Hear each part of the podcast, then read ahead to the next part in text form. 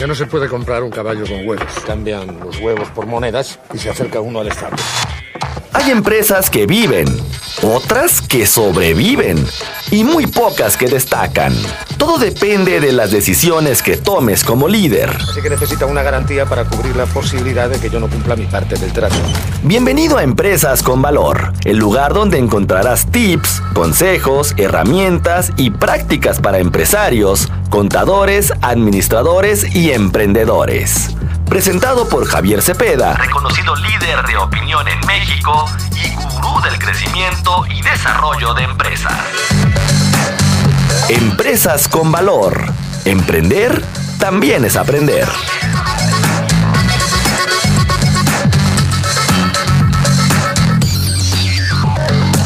Hay problema. No hay problema. ¿Cuál es el problema?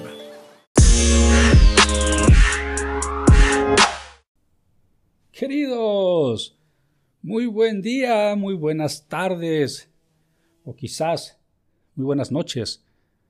Todo depende del lugar en donde me escuches o quizás me estés viendo. Bienvenidos a Empresas con Valor, el espacio en donde te comparto tips, consejos, sugerencias que puedes poner en práctica para el desarrollo y crecimiento de las empresas. Te saluda Javier Cepeda y para mí es un gusto llevar a cabo el episodio del día de hoy. ¿Qué vamos a platicar? Un tema que definitivamente muchos, y si no es que la gran mayoría de los obligados, han dejado de lado. Vamos a platicar sobre las actividades vulnerables que son consideradas por la ley antilavado de dinero para efectos de los prestadores de servicios especializados o aquellos que estemos registrados en el REPSE. Te sugiero que este episodio, independientemente de que vayas en el auto, lo estés escuchando en la oficina, en el camión o donde sea, compártelo con tus amigos, colegas.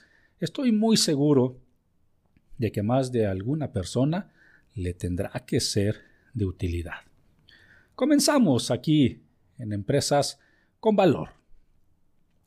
Estaba hace unos días platicando con un grupo de empresarios que precisamente se vieron obligados a inscribirse en el portal del REPSE.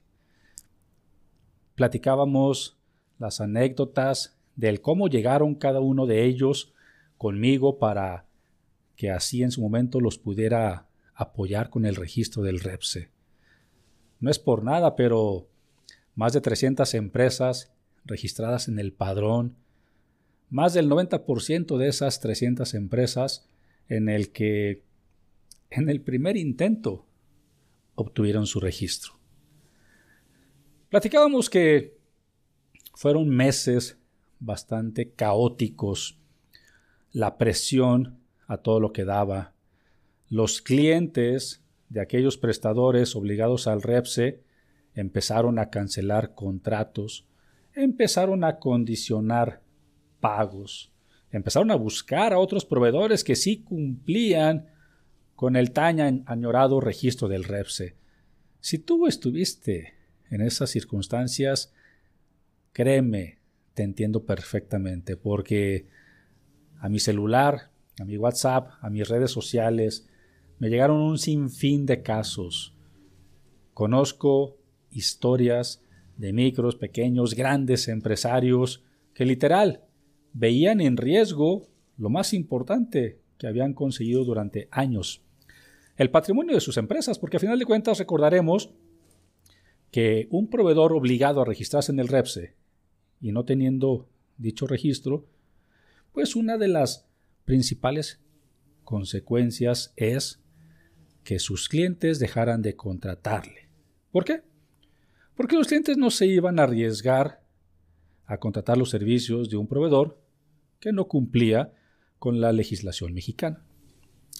Tú y yo sabemos las largas noches, los largos días que tuviste que esperar ese correo electrónico por parte de la Secretaría de Trabajo con el formato 17, en el que a muchos le rechazaron y a unos pocos les autorizaron el registro. Hay un universo de 130 mil empresas en todo el país que están obligadas a registrarse en el REPSE, de las cuales solamente 80 mil presentaron su solicitud. Y al día de hoy, 60 mil tienen su registro. De hecho, me sorprende que pasada la famosa fecha del primero de septiembre, en el que era el plazo definitivo para que todos aquellos empresarios ya existentes previo a esta reforma, pues tuvieran a bien el poder cumplir con esta nueva reforma y obtener su registro. Sin embargo, hoy por hoy que ya está más tranquila la solicitud de registros del REPSE, prácticamente integras tu solicitud y si no es el mismo día, a más tardar el día siguiente la propia Secretaría de Trabajo te está respondiendo. En verdad, mis respetos y mis felicitaciones para la institución que está apoyando el trabajo de los empresarios. Pero ese no era el tema. El tema era que en esa plática entre empresarios nos contamos anécdotas, qué fue lo que sucedió, cómo lo obtuvimos, qué hicimos, qué le quitamos, qué le pusimos, cuál formato subimos, cuál no entregamos. O sea, a final de cuentas, fue una larga charla. Y de repente, para no aguadar la fiesta, levanto la mano y les digo, mis queridos empresarios, me queda claro que para muchos el haber conseguido el REPSE fue literal como el regalo prometido. ¿Vieron ustedes esa película? Donde actuaba Schwarzenegger. Efectivamente, esa película en donde tenía que conseguir el regalo prometido para su hijo en una Navidad. Pues así, prácticamente los empresarios se pusieron y se dispusieron a conseguir el regalo prometido, el registro prometido del REPSE. Y está bien, señores. Probablemente tú que me estás escuchando celebraste haber obtenido el REPSE. Después de esto, yo hice una pregunta. ¿Y después del REPSE? ¿Qué sigue? Porque después del REPSE, haberlo obtenido, que tranquilamente se convirtió en un objetivo primario, para algunos prioritario, la verdad es de que hay tres puntos importantes a considerar después de haber obtenido el REPSE, que por cierto, no es el tema de este episodio. Te estoy dando un poco de emoción para que podamos entender hacia dónde quiero llegar. Y después del REPSE, ¿qué sigue? Cerca de 300 personas tomaron un curso que impartí para decirles qué seguía después del REPSE, cuáles tendrían que ser esas consideraciones a tomar en cuenta. Y lo dividí prácticamente en tres grupos. Todos aquellos nuevos procesos o modificación de procesos que teníamos que integrar en nuestras empresas, todas aquellas nuevas actividades, por ejemplo, las informativas ante el CISUB y el IXOE, y por cierto, por, por no dejar de lado, qué viejas costumbres negativas tener que quitar. Procesos, actividades y costumbres. Porque haber obtenido el REPSE, mis queridos, solamente era el primer paso. Ahora, para todos los que tenemos ese tan añorado registro y permiso para poder seguir trabajando, es mantenerlo y no perderlo. Y vas a tener que hacer mucho. Porque vas a tener que tener una vigilancia constante de tus operaciones contables, fiscales, de lo que declaras, de lo que informas, de lo que pagas. Que a final de cuentas, lo que exista entre las instituciones que en el REPSE se integran como el SAT, el IMSS, el Infonavit y Secretaría de Trabajo, cuadre. Ya no lo dijeron que no va a haber persecución ni tampoco revisiones masivas e incluso existe la posibilidad de que nosotros, como prestadores de servicios especializados REPSE, levantemos la mano con la iniciativa de la Secretaría de Trabajo y le digamos, Secretaría de Trabajo, levanto la mano para pedirte que vengas a mis instalaciones y me revises. Muy probablemente más de alguno de los que me están escuchando, me están viendo, estarán diciendo, estás bien loco, Javier. Pero por supuesto que yo no voy a levantar la mano para decirle a la Secretaría de Trabajo, ven, pásale a mi casa y revísame. Créeme, si has seguido mi trayectoria profesional, no ha existido un solo momento en el que haya hecho una sola recomendación y me haya equivocado. La realidad es de que las recomendaciones que te brindo son con el sustento y fundamento del por qué te las brindo. Entonces debes de tener un poco de confianza. Levanta la mano ante la Secretaría de Trabajo y dile, yo quiero que vengas a revisarme. Recordemos que hay un universo de 60.000 empresas registradas. Ya existe una mayor capacidad por parte de la Secretaría de Trabajo para revisar a 60.000 que a 130.000. Créeme que llegará un momento en el que te van a revisar. Pero si eres de los voluntarios que levantan la mano y dicen, ven, pásale a mi casa y revísame, prácticamente quedas fuera del primer ojo de revisión por parte de la Secretaría de Trabajo. Es como decir, todos aquellos que no se integren al régimen de confianza, el nuevo régimen simplificado de confianza, entonces, ¿son de desconfianza? Hazme caso, Levanta la mano a través de la iniciativa de la Secretaría de Trabajo y dile que te revisen. Créeme que estarás de una manera mucho más tranquilo operando. Pero no solamente se trata de esto el episodio del día de hoy. Esa anécdota en donde estábamos platicando los empresarios y un servidor, muchos celebrando haber obtenido el REPSE y yo explicando un poco el contexto de lo que tenían que hacer para no perderlo, y para no terminar de aguadar la fiesta, como bien lo dije hace un momento, me levanté y les dije, me imagino que ya están enterados de la nueva obligación que tienen todos aquellos prestadores de servicios especializados, alias REPSE, ¿cierto? Más de alguno se quedó solamente con ojos de Watt. ¿Qué me dices, Javier? ¿Cuál nueva obligación? ¿Hay algo más que tenemos que hacer para poder cumplir con el tema del REPSE después de tanto tiempo y tanto trabajo que nos costó? Así es, queridos. Así es. Pero esto, se los digo, ya que regresemos de la pausa. Quédate aquí en Empresas con Valor. Pero si usamos como referencia, por ejemplo, es un simple ejemplo, un poco de oro. El oro es bonito, brilla y no hay demasiado. Es valioso. Así que podemos hacer una tabla de conversión.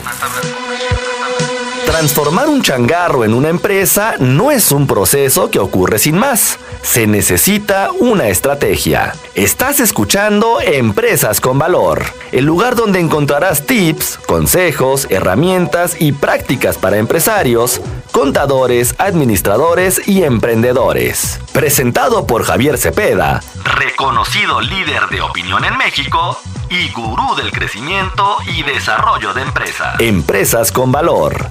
Emprender también es aprender. Continuamos.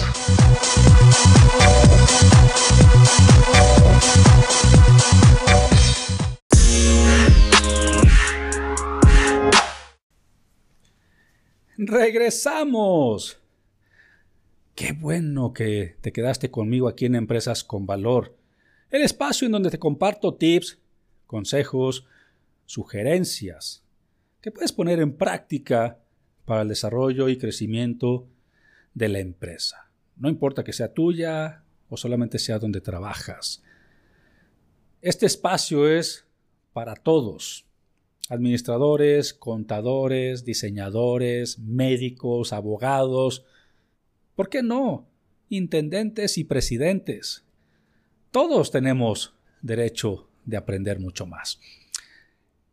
Sígueme en todas mis redes sociales, me encuentras como arroba Javier Cepeda Oro. Para mí va a ser un placer poder compartir contigo y que podamos seguir en charla. Antes del corte, decía, a ese grupo de empresarios, colegas, mis queridos, me imagino que ya conocen la nueva obligación para todos aquellos que somos prestadores de servicios especializados, alias Mr. Repses. Fue curioso porque se me quedaban viendo como con ganas de asesinarme. Javier, ¿hay más cosas que hacer? Pues sí. Y para esto voy a poner un poco en contexto. No sé si recuerdan que por allá del 17 de octubre del año 2012, y si no, búsquenlo en el diario oficial de la Federación, se publicó la ley federal para la prevención e identificación de operaciones con recursos de procedencia ilícita. Sí, queridos, creo que ya están atinando exactamente por dónde voy. La ley antilavado relacionada con el REPSE. Entonces, el 17 de octubre del 2012 se publica la Ley Federal para la Prevención e Identificación de Operaciones con Recursos de Procedencia Ilícita. Esta ley se modifica en última ocasión por allá del 2018. Y en términos generales, pues tiene la finalidad de proteger al sistema financiero y a lo que se conoce como la economía nacional. Esto con la finalidad de buscar prevenir y detectar actos que provengan de operaciones que involucren recursos de procedencia ilícita y que esta ley, pues en términos generales como todos la conocemos, es la ley antilavado de dinero. Ahora, por allá de agosto del 2013, se publicaron las reglas de carácter general, precisamente de la ley antilavado. Y estas fueron modificadas por última ocasión en noviembre del 2020. En términos generales, lo que te voy a decir ahorita es que sí, todos aquellos prestadores de servicios especializados, alias REPSE, tomemos nota, tenemos la obligación, por el simple hecho de ser REPSES, tenemos la obligación de inscribirnos en el padrón de la ley antilavado de dinero. Ahora, en el anexo 11 de la ley antilavado, se estableció el formato oficial por el cual los prestadores que realicen una actividad vulnerable, todo esto que se haya previsto en el artículo 17 en su fracción 11, deben presentar los avisos correspondientes, sí, otras informativas. ¿Recuerdan cuando platicábamos de las informativas del IXOE, del SISUB? Ah, mis queridos hay que sumarle a los REPSES la informativa de la ley antilavado o la informativa de actividades vulnerables. Ahora, en ese anexo número 11, antes de esta reforma que ya estaba funcionando, la reforma del outsourcing, pues claro está que no se podía desglosar la información que provenía de aquellos prestadores de servicios de subcontratación laboral conocidos como outsourcing, o en este caso también por los servicios especializados. Entonces, lo que hicieron fue modificar el famoso anexo 11 para que se puedan integrar información que hable específicamente sobre aquellos actos o sobre aquellas operaciones que son realizadas ya sea por los conocidos como outsourcing o los conocidos como REPSES, servicios especializados, y que éstas sean consideradas como actividades vulnerables. Todo esto, recordemos, en términos de la fracción número 11 del artículo 17 de la ley. ¿De cuál ley, Javier? De la Ley Federal para la Prevención e Identificación de Operaciones con Recursos de Procedencia Ilícita. Los que ya tengan algunos años siguiéndome podrán recordar que hace un promedio de tres años, 2018-2019, yo estuve de gira nacional impartiendo conferencias, cursos, precisamente sobre esta ley. Estuve apoyando a muchas empresas a inscribirse en el padrón y a presentar los avisos. Dicen que la vida da muchas vueltas. En aquel año 2018-2019, yo nunca me hubiera imaginado que dos o tres años después estaría de nueva cuenta tocando el tema de la ley antilavado de dinero, ahora relacionada con otra reforma. Qué curioso, o sea, cómo da vuelta la vida. Ahora, no alcanzo a ver las expresiones de ustedes que me están escuchando, que me están viendo, pero créanme que sí alcanzaba a ver las expresiones de los empresarios con los que estaba compartiendo hace unos días.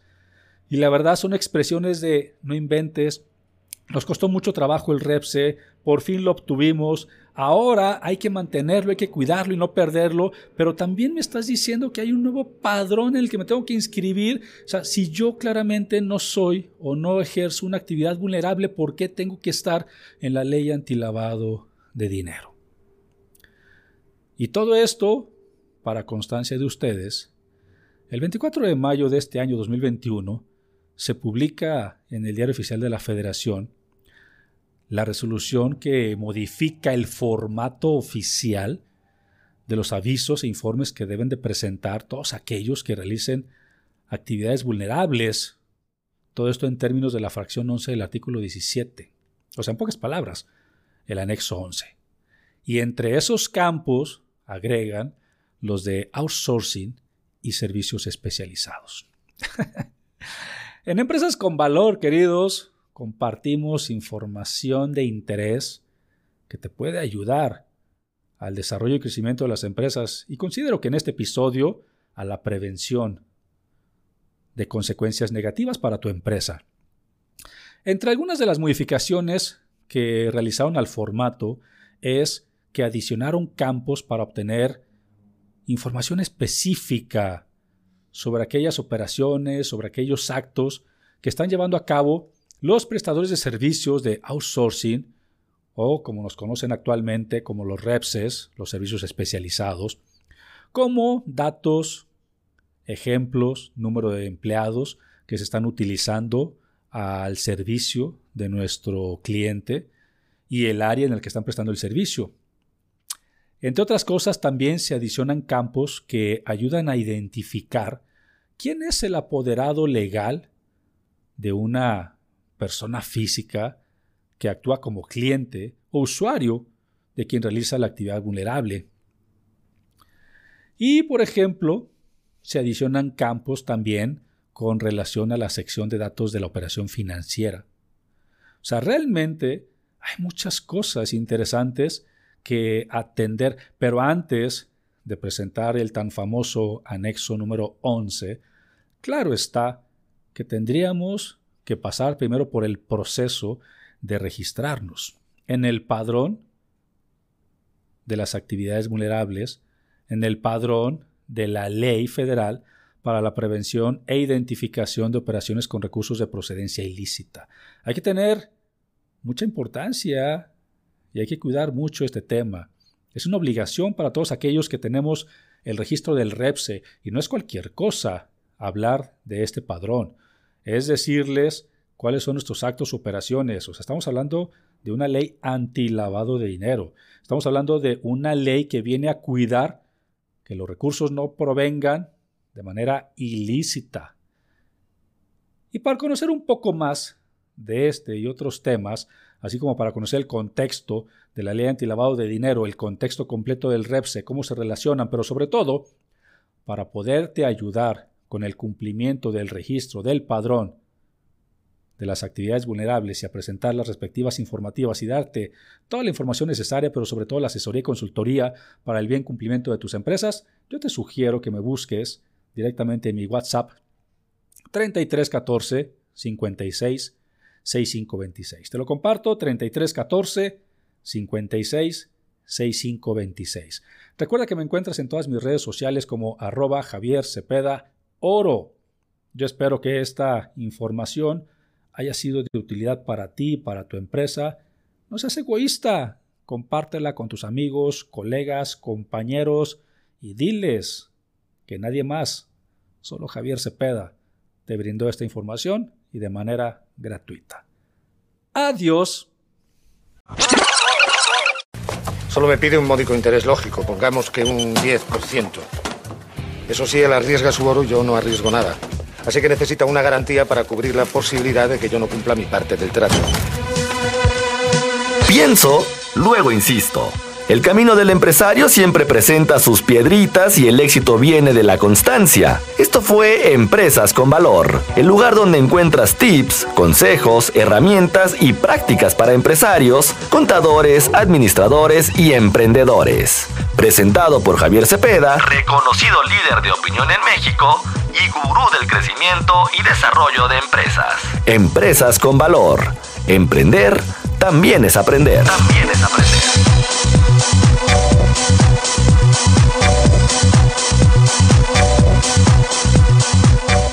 Embargo, sin embargo, si devolvemos una moneda, nos quedarán nueve. Nueve a cada uno. Así que si aún debemos diez monedas, al cabo de un año seguiremos con el mismo problema y además tendremos menos dinero.